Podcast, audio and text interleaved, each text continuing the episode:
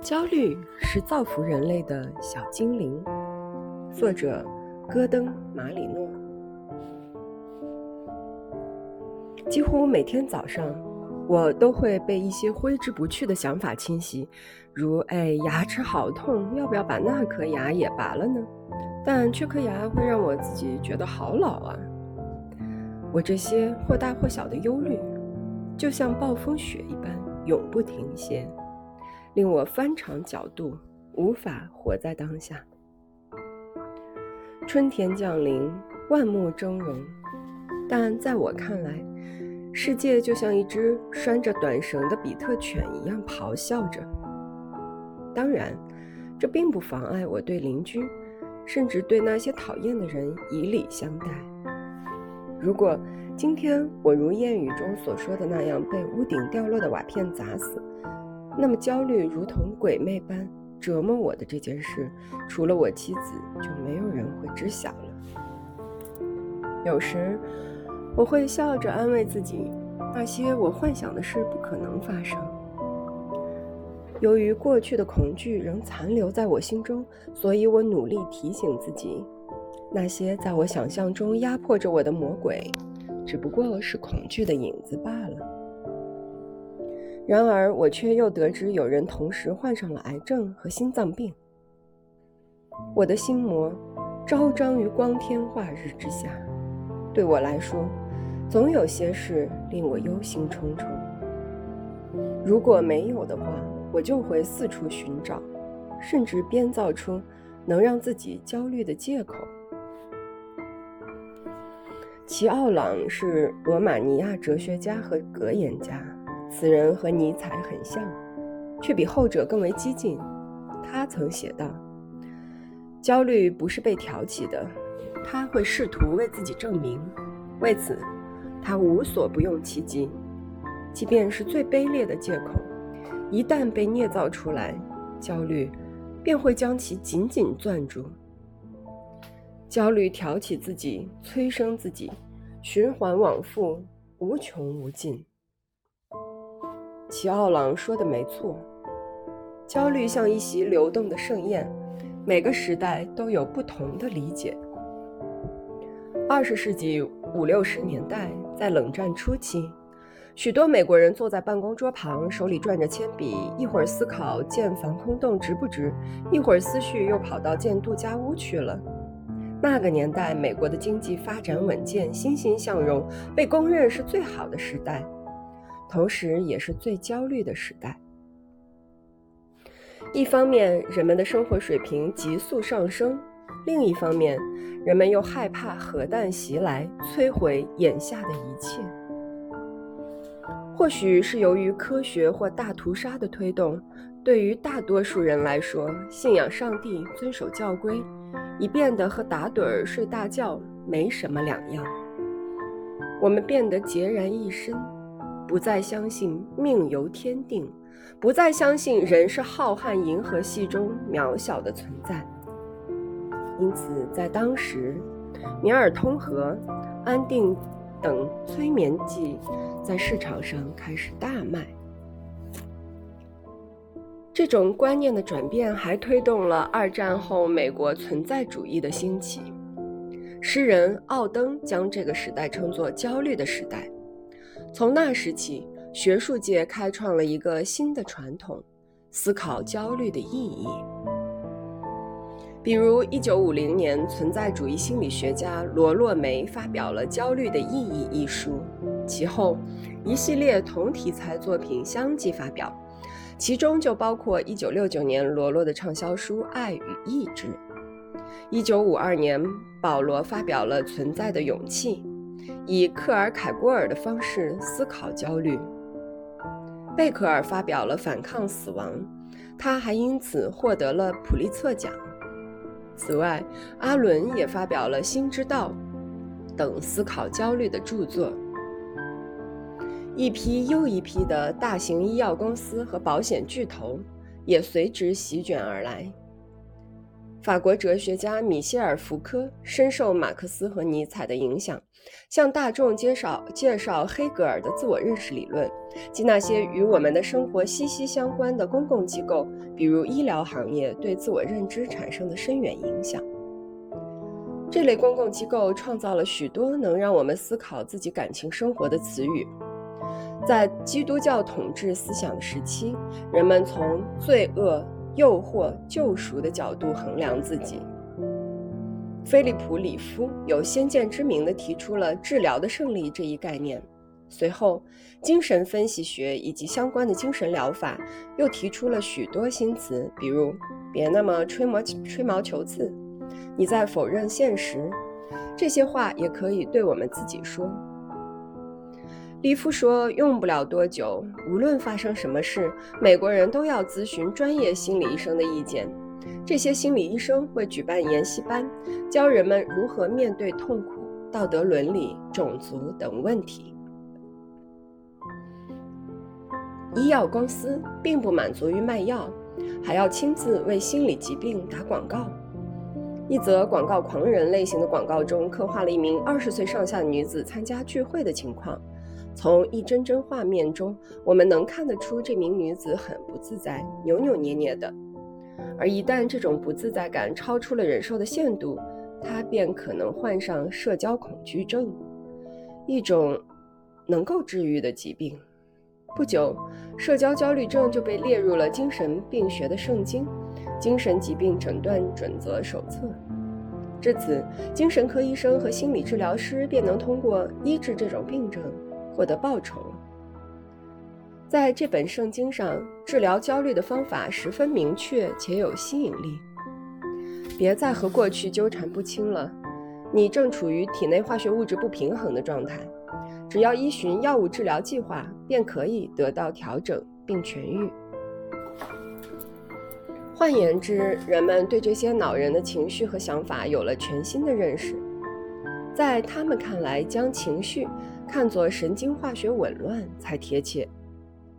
如果这种新思潮有口号的话，那么大概就是这句话：“有药者是进程。”没错，身体器官出问题或脑内出现速乱、紊乱，确实会改变心境，但这并不能说明神经元是解释人们对所有事物进焦虑的最佳理论工具。这种还原论的看法将焦虑的原因和意义混为一谈，就好像能够使用化学手段干预思考过程，从而改变这一思考过程的意义一样。这就等于在说，思考被化学手段干预后就不存在意义了。而且，这种美丽新世界式的疗法还赋予了医生和科学家心灵牧师的地位，忽视了自上而下的因果关系。其实，神经递质的变化只是影响思想和情绪变化的因素之一。看问题不可以如此片面。在这个时代，研究证明成了人们的口头禅。没错，研究确实证明了自上而下的因果关系，即冥想和理疗也能影响神经化学物质。有次课间，我正和一位学生聊天。突然，他接到了院长的电话，他全奖保送医学院的申请通过了。短短三分钟，他的情绪经历了从低潮到高涨的过程。挂断电话后，他脸色红润，激动的几乎蹦了起来。很显然，他听到的这几句话对他的大脑灰质产生了影响。如果你也曾收到过类似 “Dear John” 这样的分手信，感受过那封信在生理生理上对你造成的打击，那么这个道理不言自明。语言的影响是能够在生理上具象化的。和对的人说对的话，让人心花怒放；和错的人说错的话，让人肝肠寸断。尽管可以证实焦虑是神经化学物质燃烧的副产品，但这并不意味着。情感不重要，记住，俗话说“酒后吐真言”。人们喝了酒的确会话多，但在酒精影响下说出来的胡言乱语未必只是信口胡说反而往往信息量很大。还有一次，在课堂上，有一位学生希望我可以延长一下他那篇有关焦虑的论文交稿日期。他轻描淡写地说：“父母几周前离婚了，但这和他的焦虑没什么关系。为父母离婚的事而伤心劳神一点用也没有。”他告诉我：“毕竟我现在二十一岁了，用不着和父母住在一起。按理说，这件事对我的影响不大。”他还认为反思的方法治标不治本，他目前所要做的应该是调整用药量，这样就能继续在学术生产线上生龙活虎。对这个学生而言，焦虑仅仅是毫无意义的麻烦，不需要心理治疗或者内心反省就可以治愈。他这么想，对吗？难道焦虑只是神经在发烧吗？如果可能的话，是不是只要把焦虑降下去就行了？弗洛伊德认为，如果我们认识了焦虑，就仿佛给心灵安上了探照灯。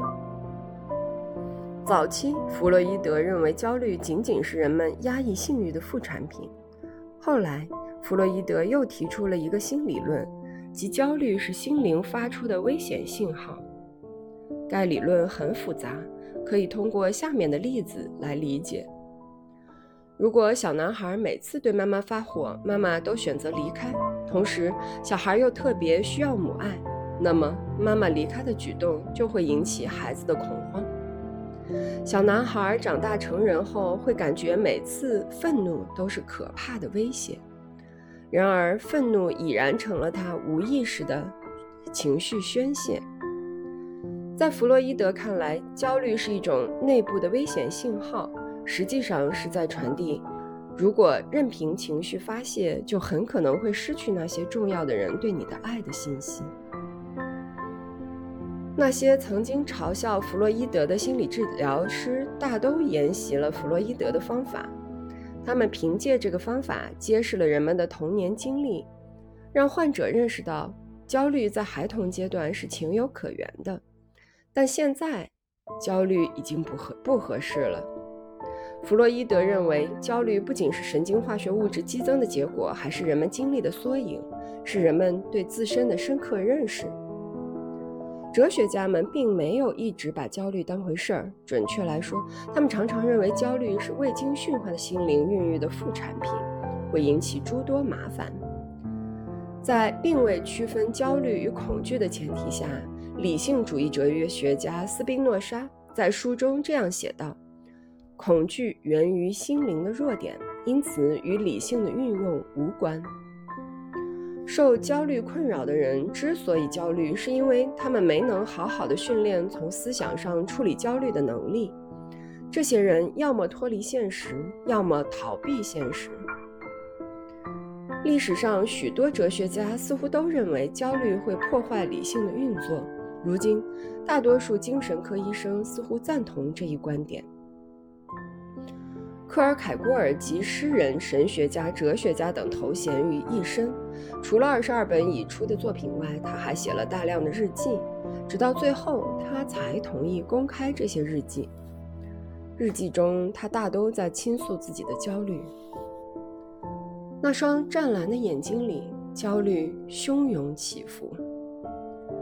一八四四年的某一天，他在日记中写道：“最近，思绪的暗涌让我痛苦不安，我被焦虑层层围困。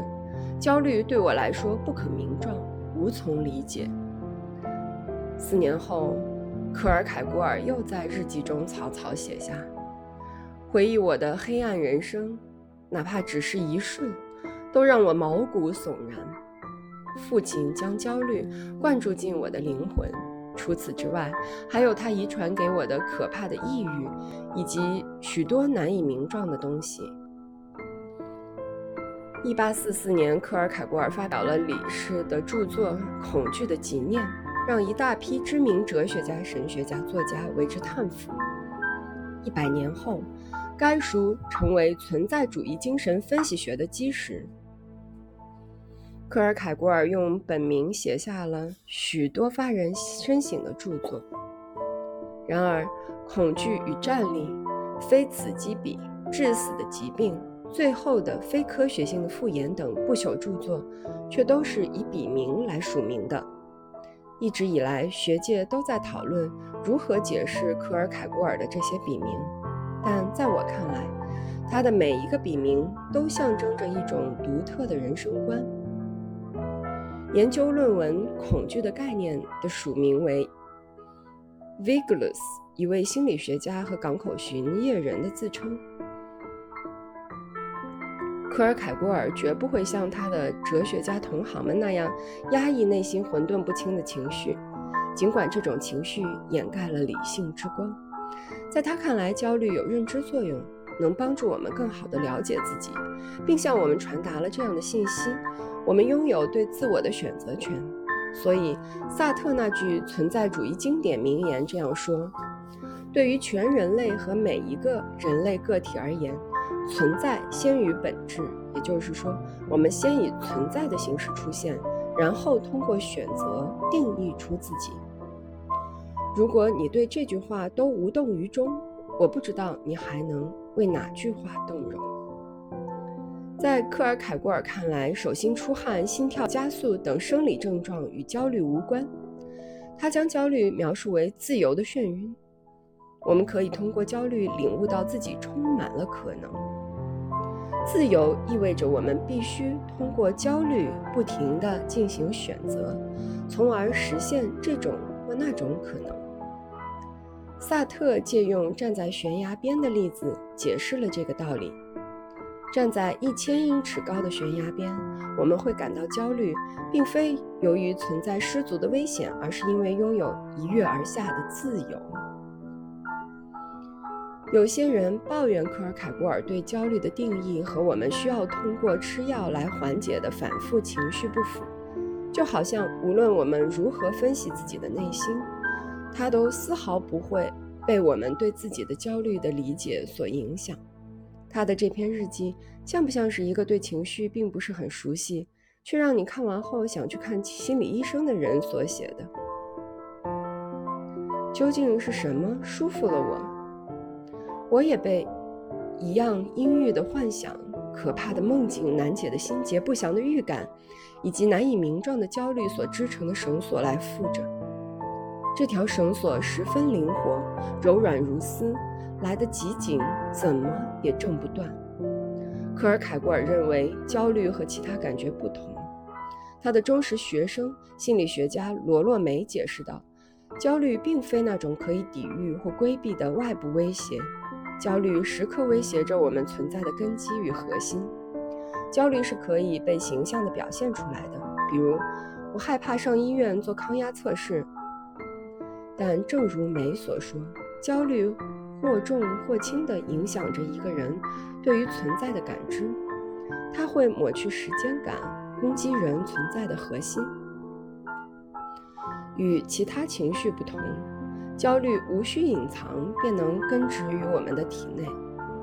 科尔凯郭尔谈到，即便如此，每个人的心底都深藏着焦虑，比如担心孤身一人，担心不受上天眷顾，担心被遗。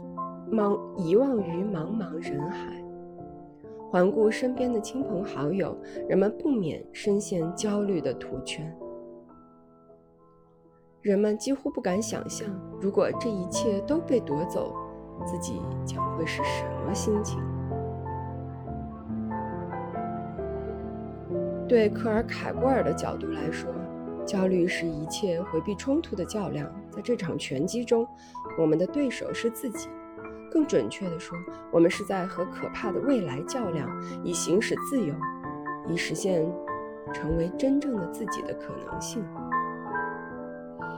如果凌晨四点半你从昏睡中迷迷糊糊地醒来，焦虑就会像窗外灌木丛中的鸟儿一样，毫不留情地在你脑海里叽叽喳喳叫个不停。